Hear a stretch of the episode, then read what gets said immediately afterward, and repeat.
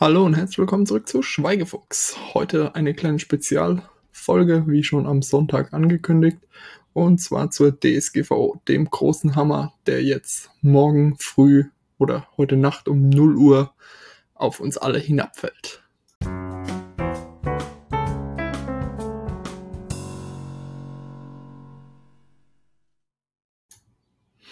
So, also, was ist eigentlich meine grobe Struktur für diese Folge ist, was ist die DSGVO eigentlich? Woher kommt sie?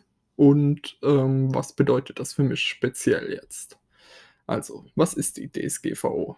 Grundsätzlich steht das Ganze für Datenschutzgrundverordnung, DSGVO, oder im Englischen General Data Protection Regulation, GDPR. Der englische Titel ist ein bisschen besser, weil da dieses Wort generell grundsätzlich drinsteht, was ähm, in Gesetzestexten immer sehr, sehr wichtig ist. Ähm, genau, das ist erstmal der Name. Ähm, um was geht's?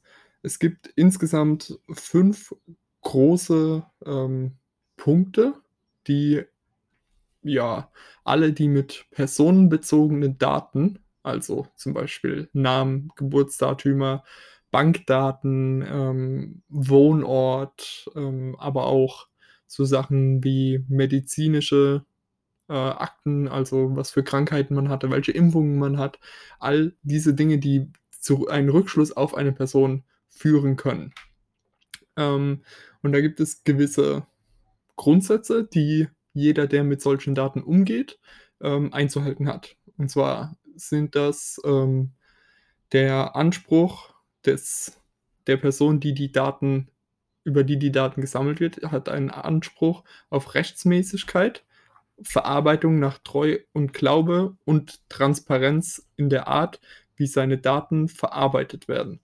Das heißt, ähm, ich gehe davon aus, dass meine Daten, wenn ich die jetzt zum Beispiel an, eine, an meine Bank weitergebe, dass die diese nur für Zwecke verwendet, die, ähm, ja, die auch in meinem Interesse sind. Dann, und dass das Ganze legal ist, aber gut, das sollte sowieso so sein. Dann als nächster Punkt kommt die Zweckbindung. Das heißt, das ist sehr, sehr wichtig, vor allem im Internetbereich. Ähm, die Daten dürfen nur dafür verwendet werden, wofür sie erhoben wurden. Sprich, wenn ich jetzt äh, die Datümer sammle, weil ich die Leut den Leuten zum Beispiel ähm, Kfz-Versicherung in Alterstarifen anbiete, kann ich das Geburtsdatum nicht dazu verwenden, dem Kunden dann auch äh, Geburtstagswünsche zum Beispiel alles Gute zum Geburtstag per E-Mail oder per Post zuzuschicken, weil ich habe es für diesen Zweck nicht erhoben. Ich darf diese Daten auch nicht für ähm, wissenschaftliche Auswertungen zum Beispiel darüber ähm, wie indem ich als Versicherung jetzt in unserem Kfz-Beispiel äh, Forschern Zugang zu meinen Daten gebe, sodass die Auswertungen über ähm, die Altersgruppen machen können. Das geht grundsätzlich nicht mehr. Dann der nächste Punkt, Datenminimierung. Genialer Punkt. Ähm, oft werden mehr Daten gesammelt, als, als derjenige zum Beispiel braucht. Einfache einfaches Beispiel. Wenn man jetzt online irgendwas bestellt und das ist eine Filialabholung, die man selbst macht, zum Beispiel äh, bei Mediamarkt, spart man sich die Versandkosten, indem man dieses, ja, was man online bestellt hat, dann in der Filiale abholt. Warum müssten die dann noch meinen Wohnort wissen? Es geht die in dem Moment gar nichts mehr an. Ähm, und genau um solche Themen geht es. Aber auch, wenn jetzt ähm, zum Beispiel, es werden viele Daten über einen erhoben und diese werden weiterverarbeitet. Da muss sich derjenige, der mit den Daten umgeht, also in der Regel das Unternehmen oder die Mitarbeiter des Unternehmens, Gedanken darüber machen, ob sie zu dem Schritt, der später folgt, immer noch alle Daten brauchen. Und dementsprechend müssen diese ähm, dann so eingeschränkt werden, dass sie dem Zweck entsprechen. Dann habe ich als Kunde einen, ja, einen Anspruch auf Richtigkeit. Das heißt, ähm, sollten da fehlerhafte Daten stehen oder sollte der ähm, Anbieter ähm, oder das Unternehmen an Daten gelangt sein, die ich ihm nicht zugewilligt habe, habe ich das Recht darauf, dass diese unverzüglich korrigiert bzw. sogar gelöscht werden. Ja, Ähm, dann als nächster Punkt ist die Speicherbegrenzung. Das heißt, ähm, Unternehmen dürfen meine Daten nicht mehr unendlich lange aufheben. Es gibt natürlich immer noch gesetzliche Anforderungen, ähm, ja, Aufbewahrungspflichten, die Unternehmen haben, abhängig von dem Tätigkeitsbereich. Ähm, und in diesem Rahmen dürfen sie die Daten aufheben, aber länger dann nicht mehr, sondern die sollen danach ähm, gelöscht werden. Oder ja, ja, eigentlich gelöscht werden, ist so der Ding. Und als ähm, vorletzten Punkt ähm, ist die Integrität und Vertraulichkeit. Das heißt, ich bin als Unternehmen dazu verpflichtet, dafür zu sorgen, dass zum einen ähm, meine Daten vor Manipulation geschützt sind und aber auch, dass nicht einfach jeder auf diese Daten zugreifen kann, sondern dass es da Berechtigungskonzepte gibt, wer was sehen und wie auch sehen darf. Also, dass zum Beispiel ähm, jemand aus einer ganz anderen Abteilung nicht die Gesundheitsdaten einsehen kann. So solche Dinge sind da gemeint. Und als der letzte große Hammer, der der DSGVO jetzt den Unternehmen ja über den Kopf hebt, ähm, ist die Rechtschaffenspflicht. Das heißt, der Verantwortliche für die Daten, also derjenige, der die Daten hat, hat Rechenschaft abzulegen für die vorher genannten Punkte.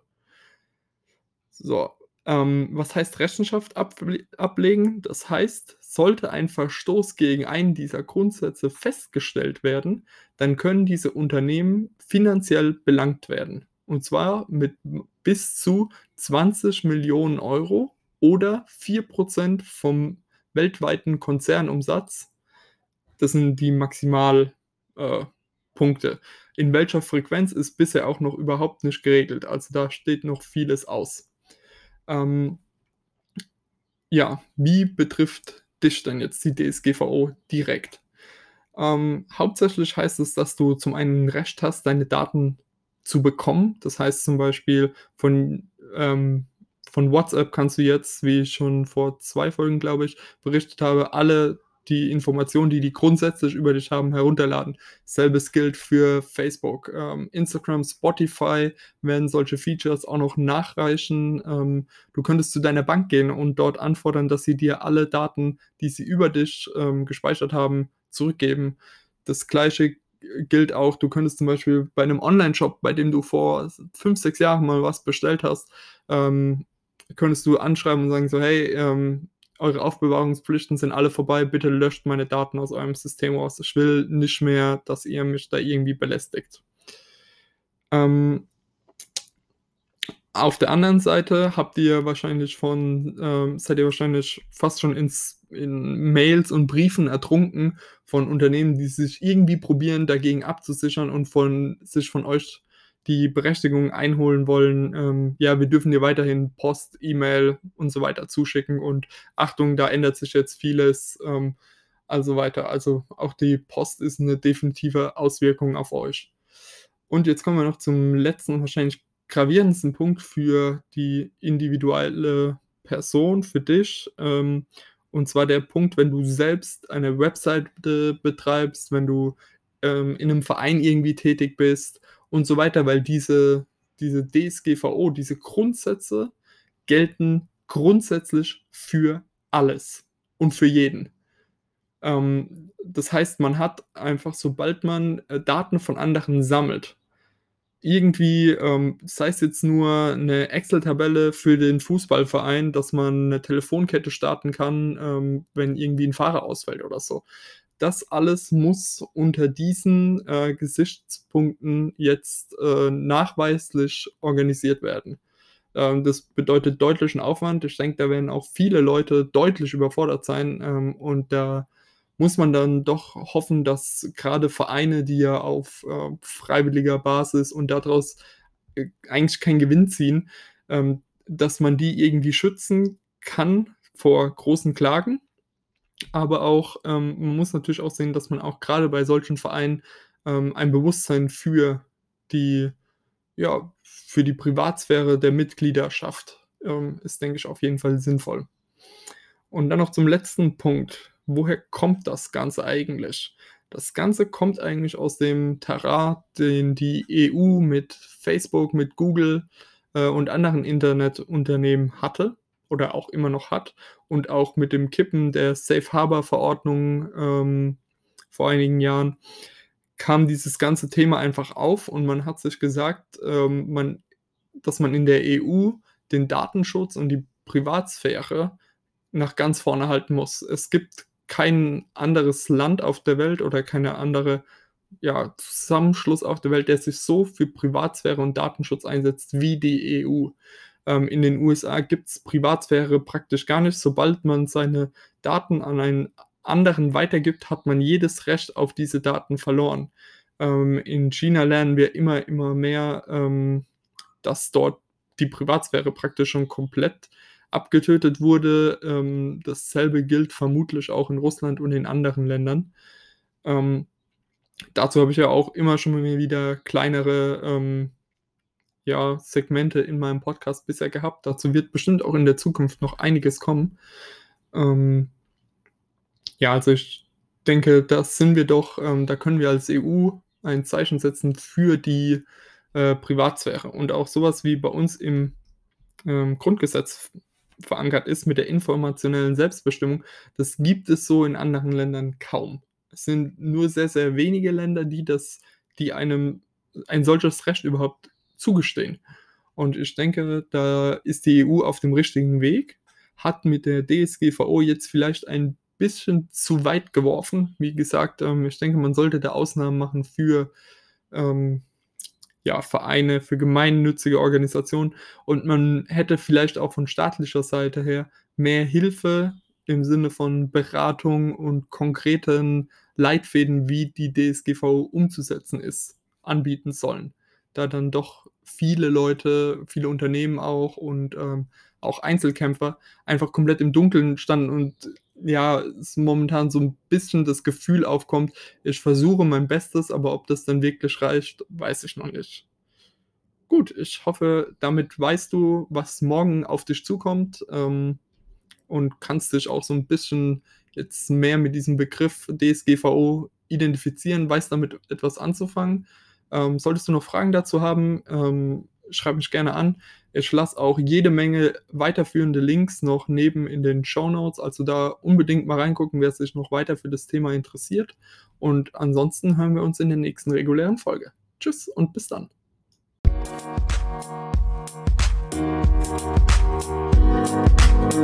Thank